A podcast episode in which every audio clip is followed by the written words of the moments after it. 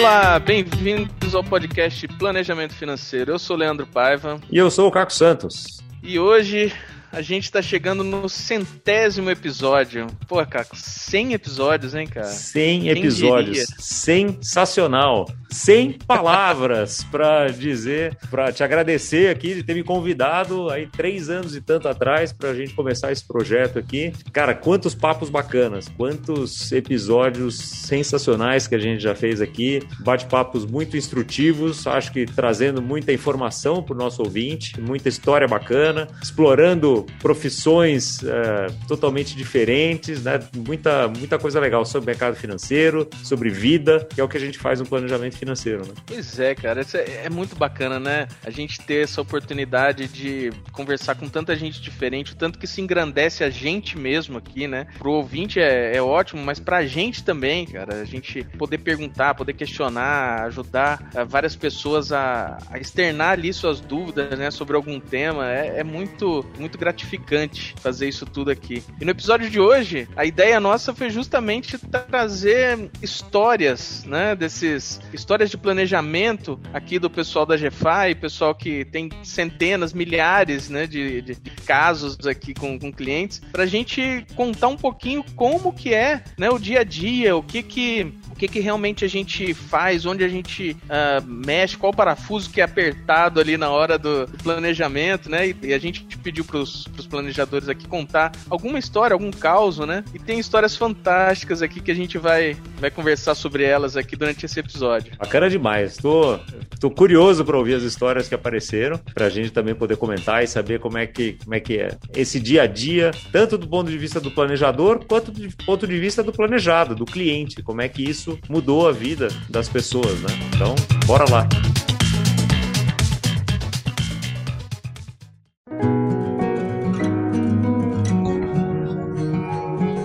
primeiro planejador aqui que mandou uma história pra gente é o Thiago Hag. Vamos escutar a história do Thiago, depois a gente comenta. Parabenizando aí pelos 100 episódios do podcast. O primeiro caso que eu gostaria de comentar é de um cliente, homem, na faixa dos 30 anos, né, solteiro. Ele fala, poxa, tem tudo a ver, seria um profissional super agressivo, até pela profissão, né, uma profissão super técnica que, que demanda até um nível de, de risco, uh, questões de projetos. No entanto, é, financeiramente super alocado e em condições muito tradicionais atreladas à Selic, né, e andando num ano de 2020 e 2021 muito abaixo né, de um esperado. Qual foi o grande ganho, né, a grande virada né, que o planejamento trouxe para esse cliente, né, já como benefício, já há, há, quase dois anos de trabalho?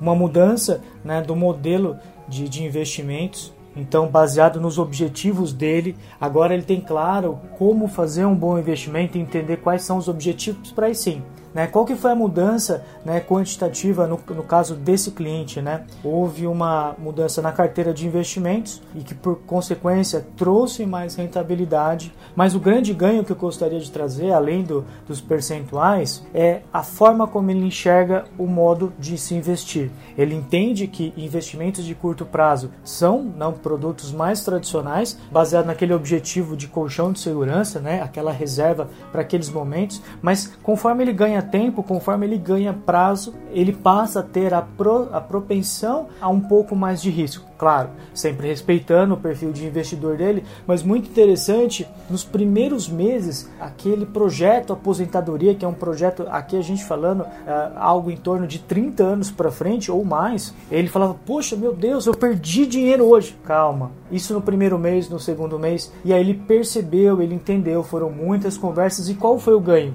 Hoje, quando ele vê que caiu um investimento ou quando caiu a bolsa, ele para, olha e pensa até ele me revelando a forma de, de, de olhar para o mercado financeiro. Ele olha com um olhar de oportunidade, porque ele está preparado, ele tem um colchão de segurança. Hoje no trabalho dele ele está super estável, hoje ele tem muito mais tranquilidade, porque ele sabe que a reserva dele hoje garante. E para os projetos mais longos, qual que é o grande ganho, qual que é o grande benefício? Ele consegue enxergar oportunidades que ele não via ele conseguiu é, melhorar, ele está conseguindo adaptar, é um processo, mas um processo que ele já me trouxe esse, esse, esse benefício, esse resultado, e que é aquela questão, né? Resultado resulta de algo, resulta de ação, e ele fala com muita clareza: eu não teria chegado até aqui, eu não viria a, a como eu, não tenho os olhos que eu tenho hoje para os investimentos, né? Como eu olho os meus projetos de vida e como eu torno eles realidade através dos investimentos, se não tivesse tido um trabalho de planejamento, tivesse esse olhar, esse acompanhamento e essa paciência de entender que é um time e cada um acaba tendo uma possibilidade de é, ter oportunidades, cada um no seu time, respeitando cada momento de vida.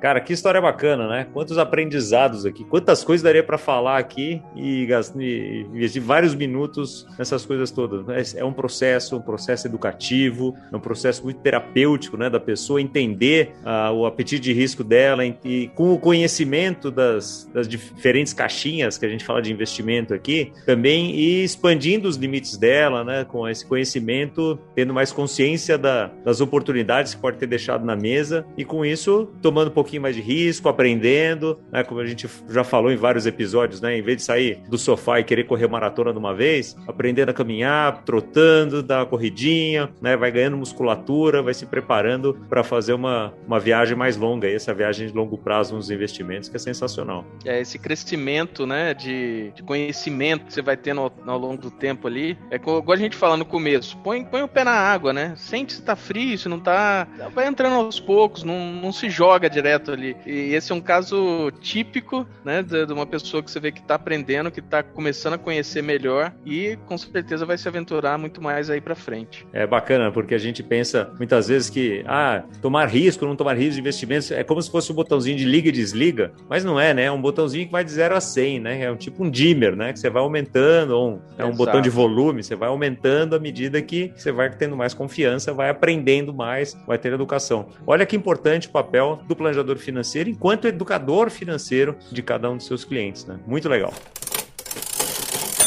Vamos escutar agora a história que a Elaine trouxe pra gente. Vamos ver. Eu atendi um casal de noivos em junho de 2019. Eles me contrataram para a realização do casamento deles, que seria dentro de dois anos.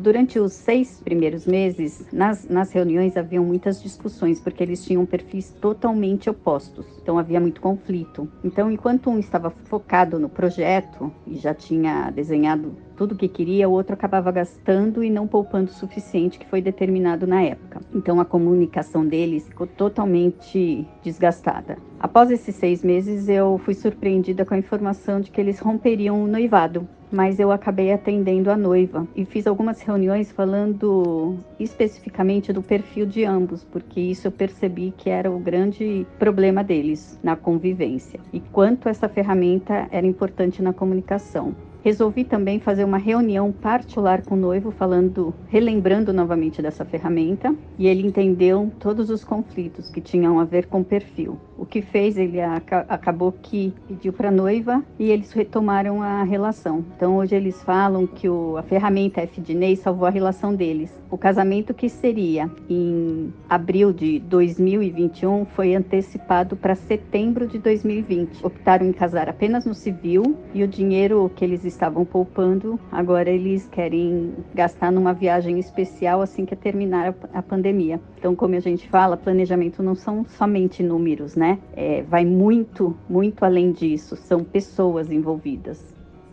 Como a gente sempre fala, né, Caco? Pessoas antes dos números. Isso é fundamental, né? E como fala também um colega nosso aí de, de, planejamento, o que importa não são a história dos números, mas o número de histórias, né, que estão por trás de, de cada uma dessas coisas, né? E olha o papel fundamental do planejador ao entender o comportamento de cada um do, dos, dos, clientes, de entender como que e servir até como um mediador, né, de muitas dessas conversas, né? Muitas tem vários casais que já me contrataram aí ao longo da minha da minha carreira, principalmente na GFI, que tem essa essa pegada muito comportamental comportamental, quase que para fazer essa mediação mesmo. Falou, olha, ele gasta demais, é, e não dá, e assim não vai dar, ou ao contrário, falou, olha, só gasta com bobagem, né? E, eu, eu, e a gente precisa poupar, né? E um, normalmente do casal, ou muitas vezes num casal, tem um que é mais preocupado que o outro, um que é mais tranquilo que o outro. Então, só de entender o funcionamento de cada um, entender características comportamentais, né? Sem nenhum julgamento, não tem um melhor que o outro, mas entendendo as características, a gente vai conseguindo dar o, os contornos necessários para que o planejamento consiga ser executado, consiga ser feito e, e tenham histórias de sucesso. Né? Você vê, aqui foi um casamento, mas poderia ser construção de uma casa, poderia ser decidir se vai morar no interior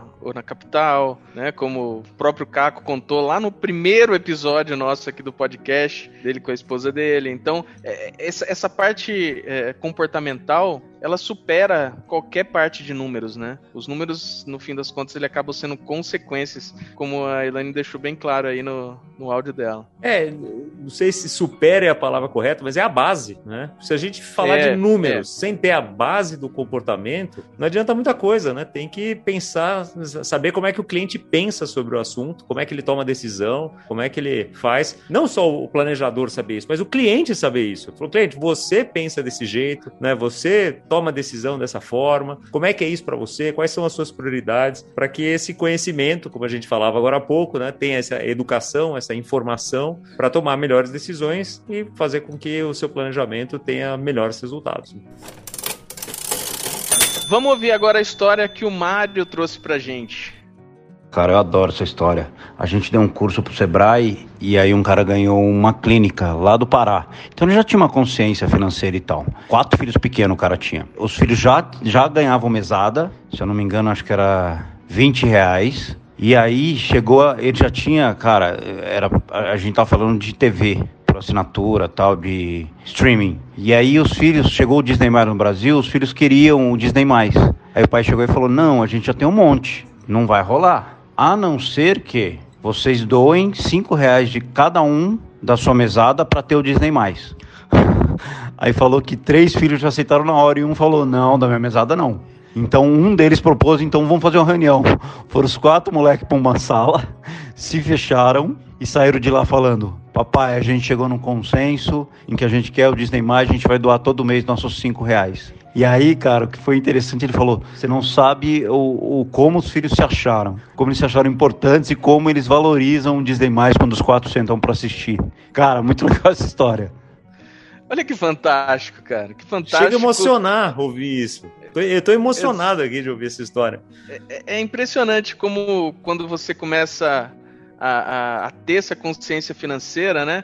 É, a gente, a gente fala muito né, naquela palestra sobre ciclo de vida financeiro. Qual que é o melhor momento para você começar a se planejar? Na verdade, o melhor momento para a gente começar a se planejar é alguém começar a planejar para a gente, né? Que são nossos pais ajudando a gente. E esse caso aqui, olha que fantástico. O pai já, né, colocando os filhos ali para participar da, da decisão, participar de, da colaboração. Isso aqui vai ter um reflexo na vida financeira desses filhos aí gigantesca, que, é, dá sempre. nem para mensurar, para sempre. É, é algo que, que, que, a gente não consegue mensurar no reflexo que isso vai trazer lá para frente. Nossa, esse pai tá de muitos parabéns. Queria saber quem é para mandar uma mensagem específica para ele. Tomara que ele ouça o podcast e, e ouça meus parabéns aqui, porque isso de fato é a melhor coisa que ele pode fazer pelos filhos dele é dar educação, educação financeira incluso nisso. E, e você vê como é importante, não é só a educação financeira, mas é a educação que ele deu e está dando para esses quatro filhos, deles terem essa essa noção, ele falou: peraí, a gente vai se reunir e vai chegar num consenso. Eu que estou estudando mediação agora, né?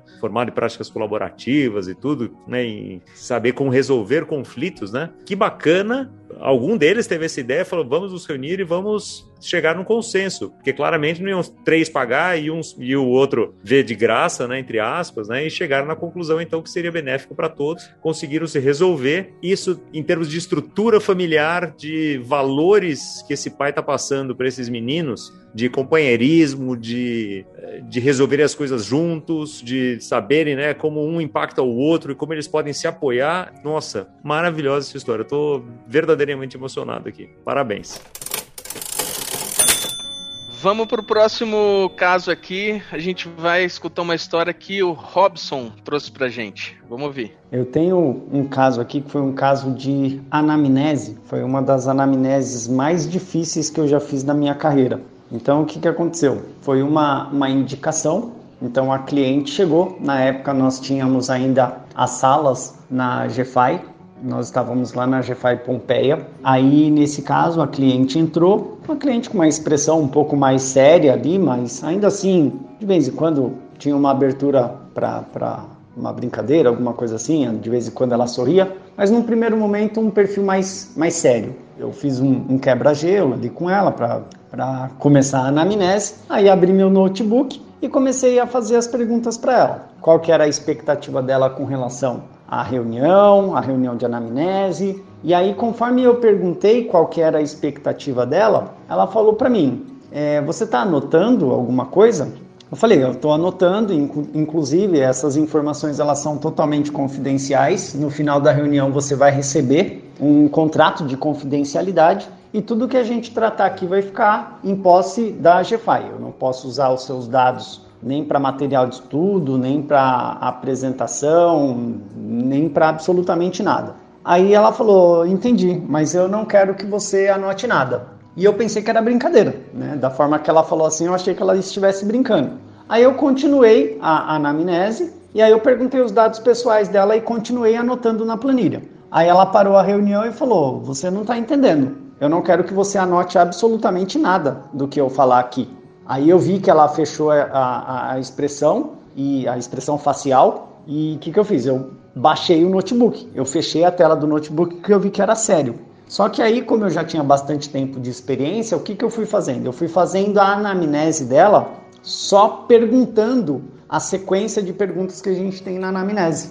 Só que, claro, não anotei nada. Ou seja, no final da reunião eu não entreguei nenhum tipo de diagnóstico. Mas aí eu fui lembrando das perguntas da anamnese, e conforme eu fui fazendo, eu fui criando uma conexão tão grande com ela, e aquela pessoa que se pareceu tão séria num primeiro momento, ela desatou a chorar de uma forma. Ela, ela chorava assim compulsivamente, assim, ela chorava demais. Eu tive que levantar, pegar lenço para ela, porque ela comentou que ela ela estava morando sozinha e ela se via numa situação de que provavelmente ela ia ter que voltar para casa dos pais. E os pais dela é, tinham uma, um regime mais militar, assim, vamos dizer, e ela se viu naquele.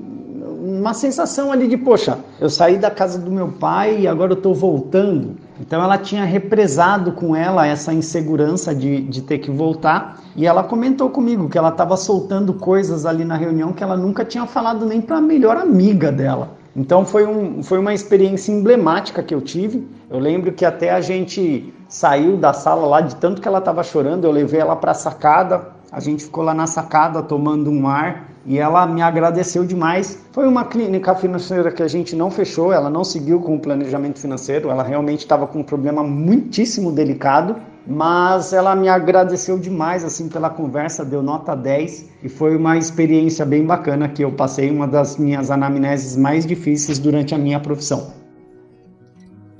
Isso é para a gente ver que número é, é, quase que um detalhe do nosso trabalho. Né? O quanto, ah, quanto de investimento, de fluxo de caixa, de patrimônio. Óbvio, são coisas muito importantes e coisas técnicas que a gente vai cuidar, mas se a gente não tiver conexão com o cliente, se a gente não tiver ouvindo o cliente, se a gente não tiver ali interessado naquelas histórias que, que o cliente está tá nos contando, a gente não vai conseguir ajudar, a gente não vai conseguir fazer o nosso trabalho. Então a conexão humana é, é fundamental. Né? E tem, tem uma frase aí que não importa aí todos os números, depois de todos os detalhes técnicos, etc. O que importa é que tem uma outra alma humana que você está tocando e, e, é isso que é o, o mais relevante. Né? Esse caso me lembrou um, um, casal de clientes que eu atendi, é, também numa clínica financeira, e foi já depois da pandemia, foi remoto. O, o marido estava no Mato Grosso, a esposa estava no Paraná, eu em Minas, fizemos os três ali, né, por, por Zoom, ali a, a reunião, e o marido estava extremamente cético frenético, ele nem queria participar da reunião, assim, ele falou: "Não, eu já sei o que eu quero, eu já sei o que eu faço". A esposa que,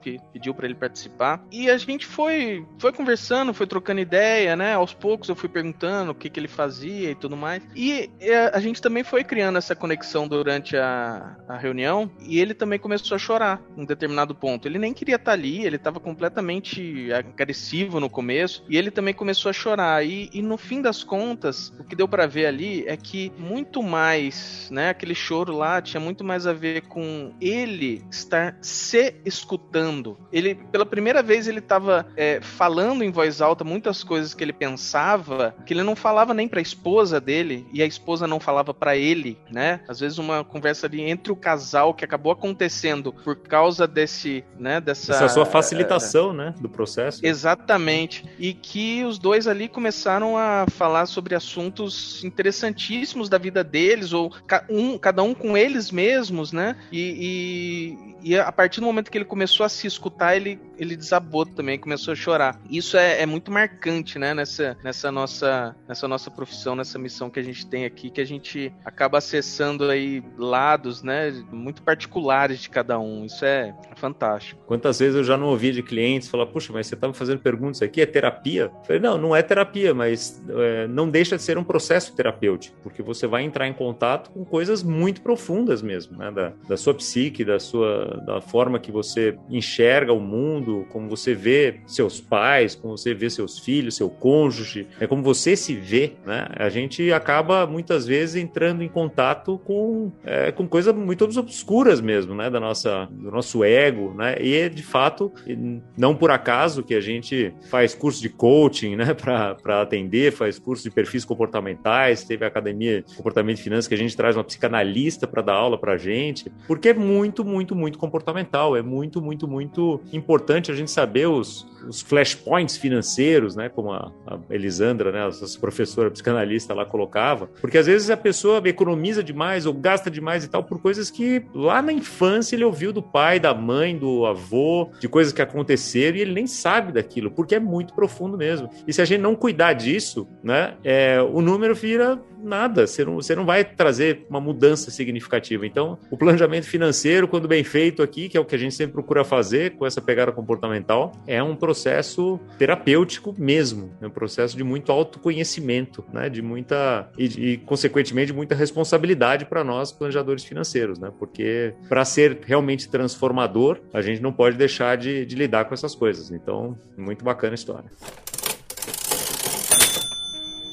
Vamos escutar agora a história da Miriam. Em 2012, depois de ter passado por 14 anos de área bancária, e mais cinco anos quase morando na Costa Rica, eu retornei e me deparei com a saúde é, debilitada dos meus pais, com idade avançada e doenças sérias e degenerativas em parte. Cuidei do planejamento sucessório no ano de 2016, 2018 eu voltei a estudar finanças e entrei como parte da GFA em 2019 através da academia e comecei a fazer parte do programa de associados em 2020, onde eu comecei a atender clientes, na maior parte idosos. O que mais me marcou foi atender um, um, cliente, um senhor, com seus 88 anos de idade. Ele fez uma clínica, adorou. No começo ele estava muito entretido com extrato durante a conversa. Imagina, no meio da pandemia, um senhor de 88 com a sua senhora, eh, um pouco menos de idade, conversando comigo por Zoom. A filha estava logo atrás, eh, são cinco filhos e eles têm bens imóveis, uh, pouco dinheiro até para fazer patrimônio, no sentido de legado. O legado maior vai ser o, o bem imóvel.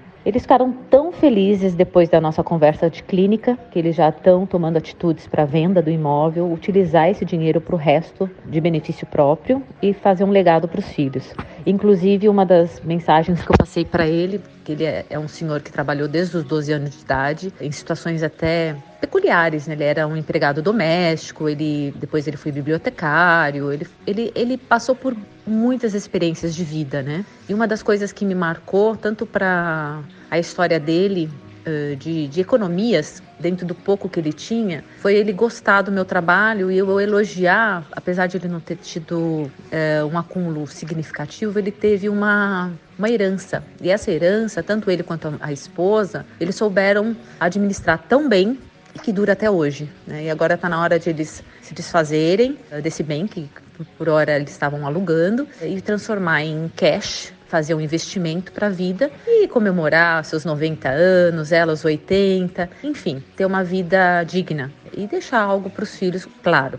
A grande experiência que eu tive dentro de mais de 20 clínicas que eu fiz, algumas gratuitas, outras não, e isso me marcou bastante. Um senhor de 88 anos ter gostado muito dessa experiência e já está até providenciando vendas, dos imóveis logo depois da nossa conversa e que foi pontual, mas foi muito, muito significativa, pra, tanto para mim quanto para eles.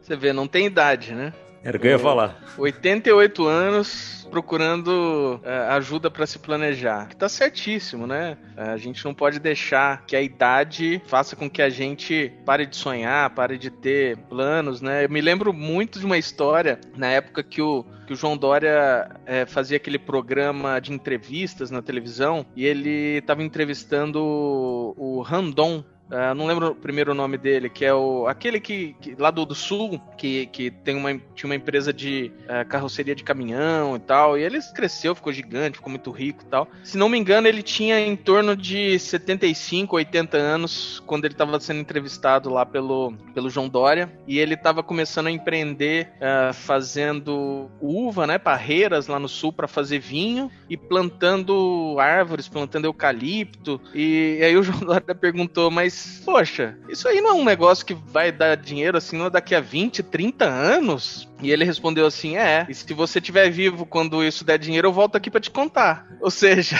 Sensacional.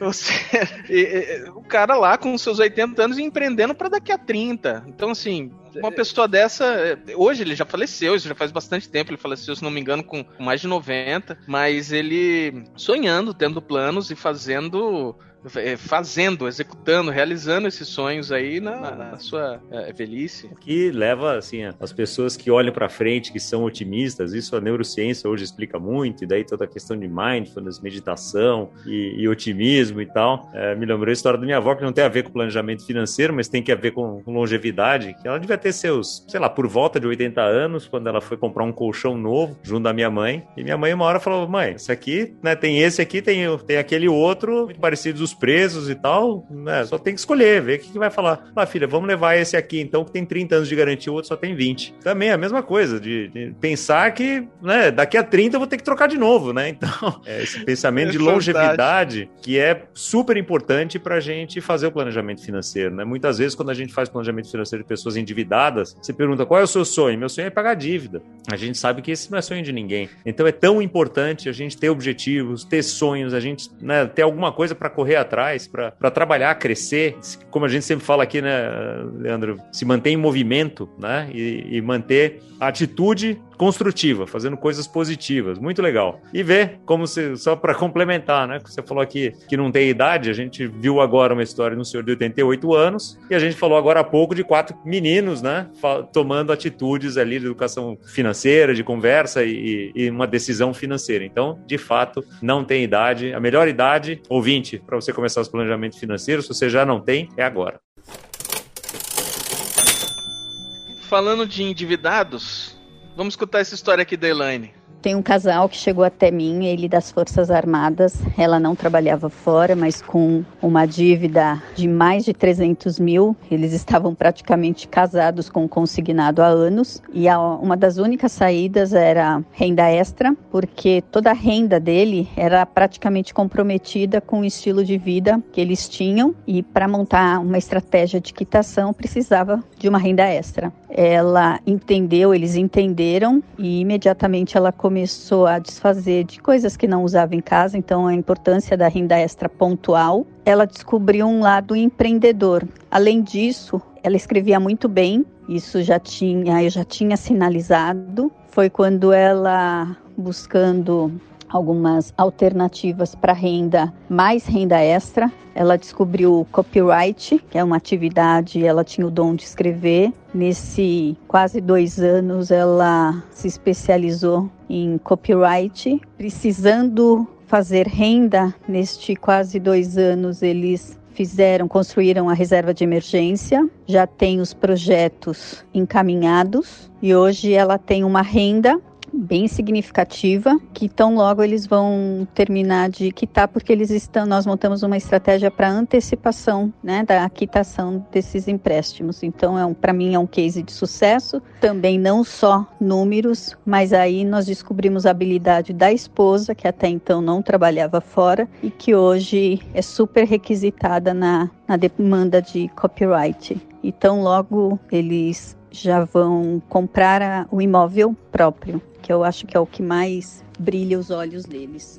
Tá aí uma profissão pra gente entrevistar, hein? Escritora de copyright. Copyright, essa é nova. Essa é nova, não, nem sabia que tinha. Mas que bacana, olha a importância da criatividade também no, no momento de dificuldade, né, do, a sensibilidade da Elaine, né, que é uma pessoa realmente especial e que lida muito bem com, com essa parte comportamental, mas de, dessa criatividade, fala, bom, e aí, que mais dá para fazer? Né? Como a gente sempre fala, não é planejamento financeiro, não é cortar gastos, é procurar soluções, é procurar alternativas, é, é buscar no comportamento, nas, nas habilidades, nas capacidades das pessoas, o que, que tem de mais importante ali que vai ajudá-las a trilhar no caminho do sucesso, né? Do sucesso, que é uma coisa diferente para cada um. É, e às vezes cortar gastos não é a solução, ou às vezes nem é possível. Então tem que ter criatividade para é, achar soluções que vão além desse vou cortar gastos, né? E na verdade o que a gente mais vê é, isso mesmo, é o esse cortar gastos ele existe, mas ele não é, geralmente ele não é o principal. Então é, a, a diversificação de, de soluções que a gente acaba encontrando encontrando aí é, é muito pontual, é muito individual, né? Cada um tem uma solução completamente diferente.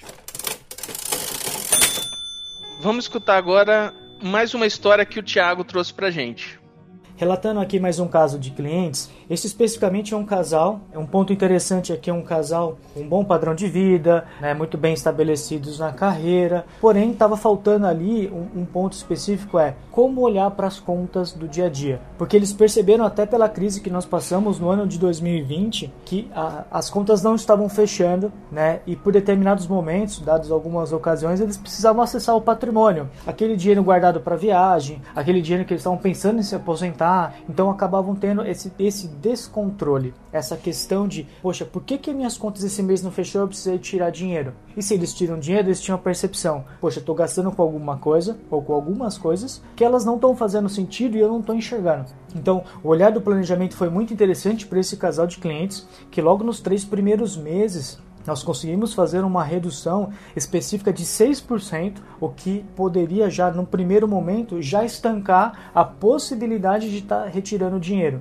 E aí várias coisas que a gente passa, poxa, eu olho minhas contas, eu olho com muito carinho, eu sei de tudo, mas por exemplo, tinha itens de assinatura, pagamento de títulos e até, por incrível que pareça, aqueles momentos que se entra né, no cheque especial, passa-se alguns dias, ainda dentro de um mês, né, dentro do dia 1 ao dia 30, mas aquele dinheirinho, aqueles juros acaba comendo um pouquinho todo mês e no acumulado de 12 meses tem grande impacto. Então esse casal ficou muito satisfeito, né? O grande aprendizado é o olhar para as contas do dia a dia e como elas impactam no mês e principalmente como elas impactam no ano e na consequência dos próximos anos. Um grande fator interessante aqui é que deixar, né, ter a clareza junto com os clientes e deixar ali o ambiente amistoso foi, foi um ponto central. Os clientes se tornaram é, muito próximos e entenderam a necessidade do plano planejamento e literalmente compraram essa ideia do planejamento e aí hoje posso dizer com muita tranquilidade faz parte do dia a dia deles porque o planejamento ele está completamente adaptado à vida deles.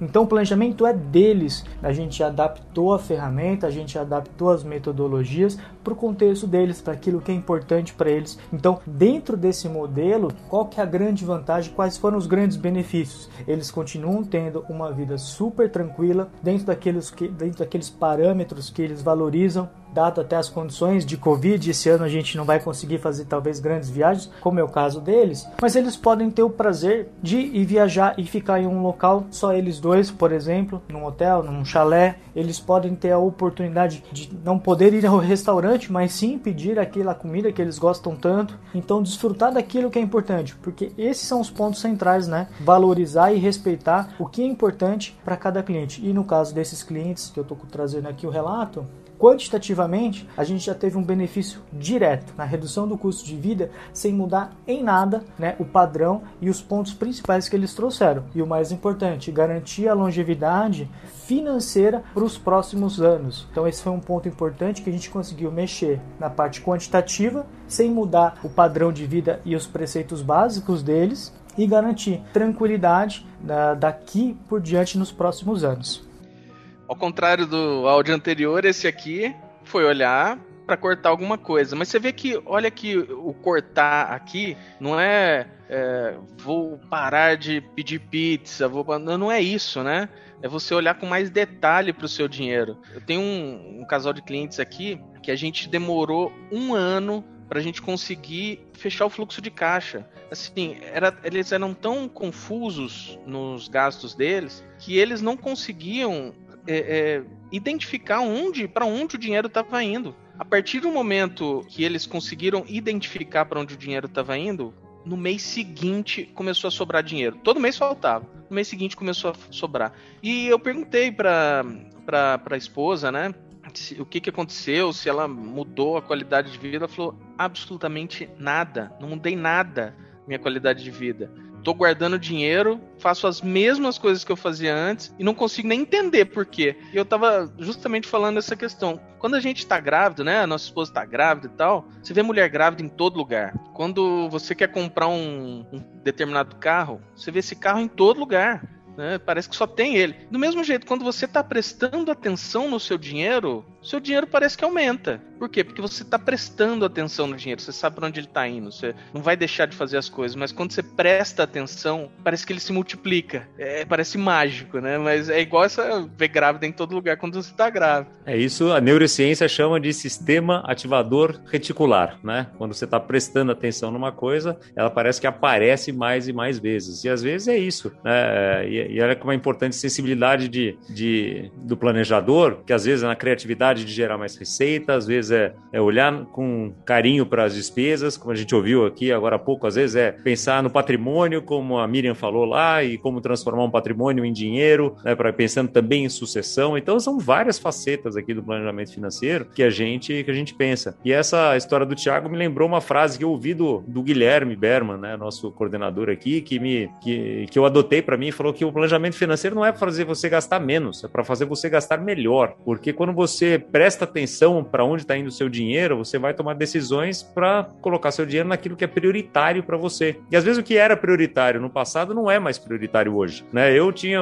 sei lá, quando minhas filhas eram pequenas, tinha lá 500 canais de TV a cabo, porque elas viam lá 50 canais diferentes de, de infantis, né, com programação infantil e tal. E agora, adolescente já não olham, não veem mais isso aqui, já tem streaming, já mudou, né? Já tem enfim, as assinaturas de outras coisas que é muito mais importante hoje ter uma boa internet do que, do que ter uma TV a cabo. Então, vamos cortar a TV a cabo, né? Ou cortar pelo menos a gente, sim, diminuiu em 70% a conta da TV a cabo porque já não usa mais. Mas era uma coisa muito importante, já não é mais. Então, se a gente não tiver essa disciplina de pelo menos, sei lá, eu costumo dizer duas vezes por ano, olhar no detalhe para onde está indo o dinheiro, vão ter sempre muitos ralos, onde é 100 reais aqui, 200 ali, 300 ali. Se você compõe isso, 200 reais, 300 reais por mês em 20 anos, você vai ver que vai dar lá 200 mil reais. Certamente você tem algo melhor para fazer 200 mil reais do que desperdiçar em coisas que você não usa. É importante ter esse, essa visão e esse olhar para as despesas sempre. Tem um amigo nosso que até é, é parceiro aqui da, da, da, casa, tem uma empresa aí de, que olha para custos das empresas, que ele usa essa frase, e agora não me lembro de que é, que fala que custo é que nem unha. Você tem que cortar continuamente, né? Toda vez você tem que olhar e cortar, porque senão vai crescendo de uma forma que em algum momento vai te machucar. E você citou aí o Guilherme Berman, ele também mandou uma história pra gente, vamos ouvir. Fala Caco, fala Leandro. Primeiramente queria agradecer aí pela oportunidade de participar aí do centésimo podcast de vocês, um podcast espetacular aí cheio de muito conteúdo para todas as pessoas aí aproveitarem e melhorarem as suas finanças pessoais. Bom, para quem não me conhece, eu sou o Guilherme, Guilherme Berman. Foi difícil escolher aí um caso né, dentre, dentre mais de centenas de casos que eu já atendi de planejamento financeiro, para passar aqui para vocês, para contar um pouquinho, mas como é o centésimo, eu acho que eu vou escolher aí um dos casos que eu mais impactei a vida de uma família e fiz a diferença e mostra como o planejamento pode mudar vidas. Foi um caso de um casal de amigos, né, não super amigos, mas amigos, pessoas conhecidas, pessoas bem próximas, que era um, é uma médica e um empresário. E esse empresário teve problemas na empresa dele e a empresa fechou, faliu e eles tinham 400 mil de dívida, uma dívida muito difícil. Ela com uma boa renda, né, como médica, mas claro, para manter essa boa renda, ela tinha que se esforçar muito, fazer plantões de 36 horas, 24 horas. E quando a gente fez a anamnese, fez a primeira conversa, o diagnóstico, o que mais me chamou a atenção nesse diagnóstico foi quando eu perguntei para eles quais são os seus sonhos, o que vocês sonham para os próximos cinco anos. E a resposta foi: a gente não sonha, a gente não consegue sonhar, a gente não tem como sonhar. Uma dívida desse tamanho, como que a gente vai pensar em, em sonhar? E aquilo me marcou, eu falei, nossa, difícil, né? Como que a gente não tem sonhos, né? Mas eu entendi o lado deles e perguntei: mas e se a dívida tivesse quitada? Se vocês não tivessem essa dívida, o que vocês gostariam? Qual o principal sonho de vocês? E eles tinham um filho pequeno, filho com cerca de dois anos.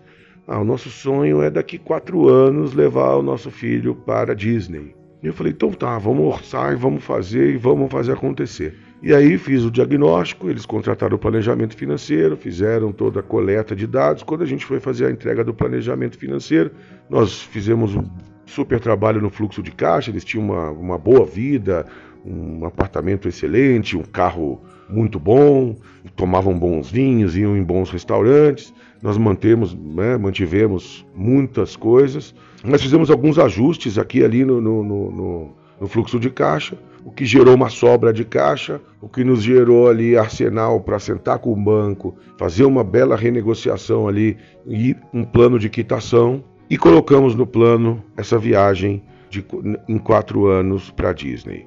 E no final das contas, é, após dois anos desse planejamento, eles conseguiram é, se organizar plenamente, conseguiram quitar a dívida que estava prevista para ser paga em quatro anos, e eles apertaram o cinto e conseguiram ali pagar a primeira e a última, a primeira e a última, e quitaram em dois anos, e aí já começaram a poupança para fazer a viagem para Disney, e eles foram para Disney. E eles realizaram um sonho que eles achavam impossível realizar. E até hoje eles são eternamente gratos, me ligam no meu aniversário, é, me mandam presente de aniversário, me indicam muitos clientes, por conta do sucesso aí que eles tiveram no fui eu que tive, foi eles, eu só orientei, mas a atitude foi deles. Isso é para o resto da vida, né? É uma coisa que a gente guarda de muito mais do que matemática, do que rentabilidade, do que fazer planilha, é a pessoa voltar a sonhar. E isso me marcou muito e era essa a mensagem que eu queria deixar aí, o case que eu queria deixar aí para vocês. Um grande abraço, muito sucesso e parabéns pelo centésimo podcast de planejamento financeiro. Mais uma história emocionante, mais uma história emocionante que não é só esse sonho da Disney, né? Certamente esses clientes passaram a exercitar o, o sonhar, né? E, e, planejar outras coisas e certamente vão atingir muitas outras coisas. E que bacana do Guilherme ter essa humildade, né? De falar, não fui eu que fiz, eles é que tomaram as atitudes. Porque é isso, né? Porque a gente pode trazer a melhor é. planilha do mundo, a gente pode trazer a ferramenta mais avançada do universo. Se não tiver uma, uma atitude do cliente, se não tiver é, a pessoa não se engajar na, naquele processo transformador que a gente estava comentando aqui, terapêutico até, as coisas não mudam, porque a gente gente vai participar da vida da pessoa quanto? Duas horas por mês? Três horas por mês que a gente está ali frente a frente, né? Quando muito. Então é a pessoa realmente entender o que precisa ser feito, né, ter a coragem, muitas vezes, de enfrentar. Eu lembro daquele caso da, da, médica que a gente entrevistou aqui, que você falou que ela demorou um ano para tomar essas atitudes, isso. né? Então, é. É, é. isso. Muitas vezes demora para cair a ficha, mas quando cai a ficha, quando a pessoa entende a importância de fazer os ajustes e de realmente trabalhar em prol de si próprio, é maravilhoso e é verdadeiramente transformador.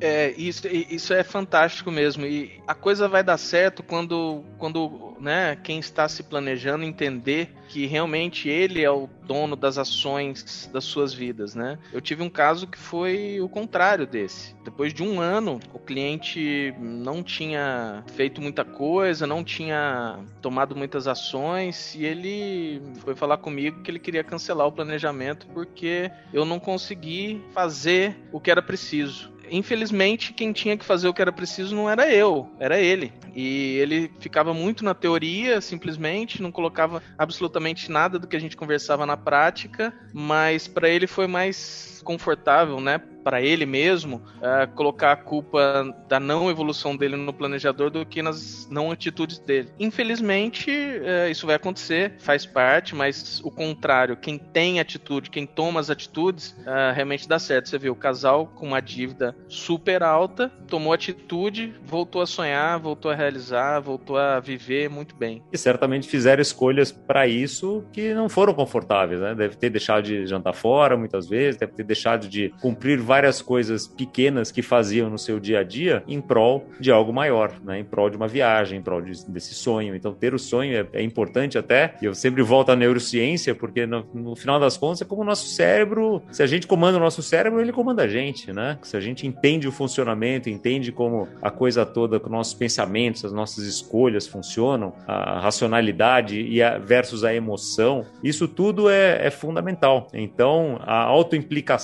que foi o que você falou aí desse, desse cliente que não teve, é um processo, né? Em algum momento ele, da vida, ele vai ver que ele precisa tomar atitudes e sabe lá em que momentos da criação dele, da sua educação, etc., ele foi levado a crer que as pessoas é que tinham que fazer as coisas para ele, né? Não seria ele que tinha que fazer ali. Então, não somos terapeutas, a gente, o máximo que a gente pode fazer é mostrar os caminhos, mostrar as alternativas e a pessoa se realmente tomar responsabilidade, tomar a rédea da sua própria vida.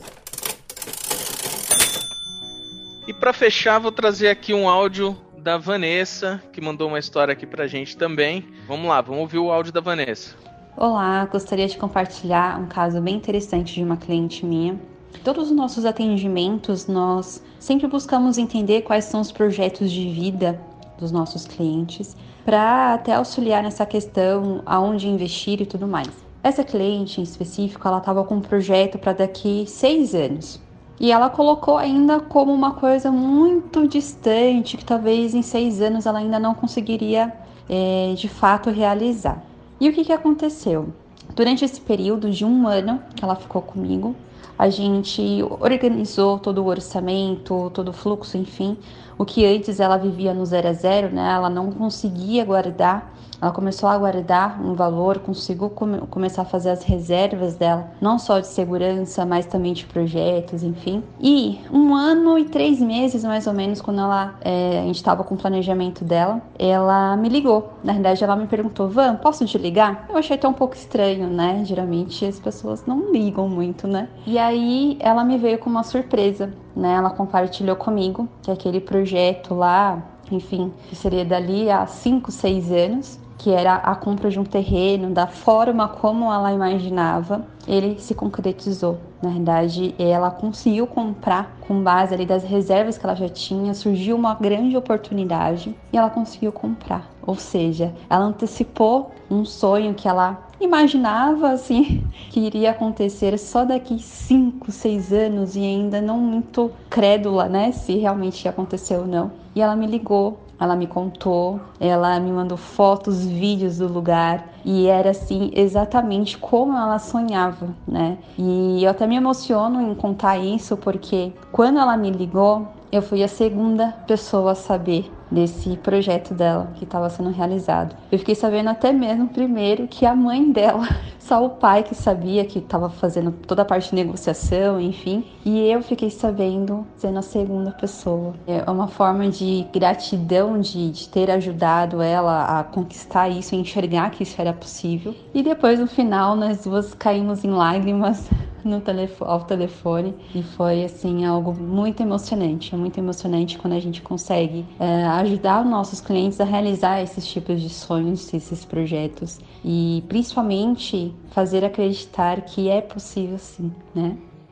Poxa, que emocionante, né? É, eu chego a ficar arrepiado aqui. Isso aconteceu comigo também. É, o próprio caso da, da Verônica e Maíra que a gente entrevistou, né, no episódio 82, elas é, tentando engravidar e ela me ligou para contar também que engravidou. Nossa, eu fiquei super emocionado também, porque ela falou: Poxa, você é a segunda pessoa que eu tô contando também. Eu fiquei extremamente emocionado. Poder participar é, desse jeito das conquistas, né, da, da, das pessoas é, é muito gratificante para nós planejadores. É, e, e, e, o alcance do nosso trabalho é uma coisa que é fantástica, né? É, você falou do, desse casal que a gente entrevistou, eu lembro do casal que a gente entrevistou, o primeiro casal que a gente entrevistou, episódio 3 do nosso podcast, que usou o resultado do planejamento financeiro numa, numa, numa negociação de novo emprego, né? Que fez toda a diferença dele, saber qual é o número que ele precisava atingir, né? Então, é, é muito bacana como a gente consegue impactar vidas, né? De uma forma muito, muito profunda, de uma forma super positiva. O que a Vanessa relatou ali me lembra também de um de um fato, né, é, já muito estudado também, que a gente muitas vezes é, superestima o que a gente consegue atingir em um ano, mas a gente subestima o que a gente pode atingir em 3, 5, 10 anos, é, porque a nossa visão é muito linear, né? Então, essas coisas que são exponenciais, né, como uh, o acúmulo de pequenas ações vai se tornando uma coisa muito, muito forte dali a um tempo. Então, por isso que a gente acaba superestimando o que a gente pensa pode poder fazer em um ano, mas subestima que pode ter em três, quatro, cinco. E, é, e por isso é tão importante ter um planejamento, ter uma visão de longo prazo, né? Porque quando a gente faz isso, a gente tem aquele objetivo lá e pode ser que no primeiro ano não acha que não está no, no passo certo para fazer, mas a acumulação das boas atitudes, da, das escolhas no sentido certo, vai, vai levando a pessoa a realizar muito mais do que ela, do que ela imaginava. Né? Então, estou falando isso aqui porque a gente, nesses depoimentos, teve mais de um exemplo disso. Né? Teve da, da, da Vanessa, teve o da, da Elaine, que, que pagou endividamento antes do que imaginava, né? o do Berman, que pagou endividamento antes do que imaginava. Que é isso, é o, é o comportamento das pessoas quando, quando muda, faz, faz milagres. Não é a gente que faz milagres, né? Nós somos planejadores financeiros e não Harry Potter, né? Como eu costumo dizer aqui. E às vezes o cliente vem procurando o Harry Potter. Fala, olha, a, você precisa tomar atitude, você precisa fazer o que você precisa fazer para atingir o resultado que você quer atingir. Então, isso é, é por isso que a decisão tem que ser do cliente, né? A gente não pode trazer um planejamento financeiro para o cliente, a gente ajuda o cliente a construir o planejamento financeiro dele, porque as escolhas são dele, o dinheiro é dele, porque as consequências são deles. É, eu já citei, acho que em um outro podcast aqui, uma frase do, do Chorão lá do Charlie Brown Jr., daquela música Vícios e Virtudes, que é de uma simplicidade muito grande, mas é de uma verdade absurda. Às vezes eu faço o que eu quero, às vezes eu faço o que eu tenho que fazer. É de uma simplicidade tão grande, mas é de uma sabedoria. Tem hora que eu não, não tenho que fazer o que eu quero, eu tenho que fazer o que tem que ser feito. Né? Eu tenho que tomar aquela atitude de fazer o que precisa ser feito, eu goste ou não goste, eu tenho que fazer. Então, às vezes, pô, eu não gosto de olhar para minha conta, eu não gosto de ficar me não interessa se você gosta desse negócio, tem hora que você não, você não, não tem essa opção. Você tem que fazer. Ah, eu não gosto de ir no médico. Tudo bem, mas se você estiver doente, você gostando ou não gostando, você tem que ir. Então, é, é, essas atitudes de você fazer que tem que ser feito, né? A despeito se você gosta, se não gosta, se é legal, se não é. Isso faz uma diferença brutal, principalmente lá no longo prazo, o negócio estava falando. É isso, né? Tem uma frase, eu tô muito bom de frases hoje, muito ruim de, de dar o devido crédito, mas tem uma outra aqui que é que é a diferença entre as pessoas que têm sucesso para as que não têm é que as que têm sucesso fazem coisas que as que não têm não fazem. Então, se você fizer aquilo que tem que ser feito, como o Leandro estava fazendo aqui, a probabilidade maior é que você chegue num resultado muito melhor do que aquele que não fez o que precisava ser feito. Isso pode ser achar uma renda extra, pode ser cortar despesas, pode ser, uh, enfim, pensar nas suas despesas se você vai jantar fora ou não, pode ser vender um imóvel ou não, comprar um imóvel ou não. É, eu, essa semana mesmo, estava falando com um cara, falou, cara, eu preciso que você me ajude aqui, saber se eu vendo o meu avião ou não, né? Ok, é uma decisão, né? Tanto faz se é vender um avião, se é comprar o sofá da sala. Tanto faz se você tem, né, poucos anos de idade é, e está na, na infância ainda, como a gente ouviu o caso do Mário, ou se você tem 88 anos, como foi o caso da Miriam. Tanto faz faz o tamanho do seu patrimônio, tanto faz o tamanho da sua renda, tanto faz a sua idade. O importante é você ter consciência daquilo que você tem e consciência daquilo que você quer. Acho que esses são os, os pontos mais importantes para você ter uma vida financeira equilibrada, sustentável, saudável e que te leve para o lugar onde você quer ir. Com isso a gente vai encerrando o nosso centésimo episódio, que vem um mais 100 pela frente, né, cara? 100 e muito mais Muito bom. Obrigado pela parceria, Leandro, e obrigado pela parceria a todos os ouvintes e a cada um de vocês que nos prestigia com a sua audiência a cada episódio, que nos prestigia mandando suas ideias, mandando os seus muito obrigados, os e-mails que a gente recebe, as mensagens no Instagram, né, com, com todos os depoimentos de, de, de como foi importante, como isso tem ajudado a gente. Isso aqui é pura gasolina para a gente continuar trazendo gente sempre interessante, conteúdos bacanas. Por favor, mandem sempre as suas impressões para a gente, que isso aqui é de um é, um é com prazer enorme que a gente faz isso aqui para você. E não para por aqui, né, Leandro? Semana que vem tem mais. Semana que vem tem mais, como sempre. Um grande abraço. Um abraço.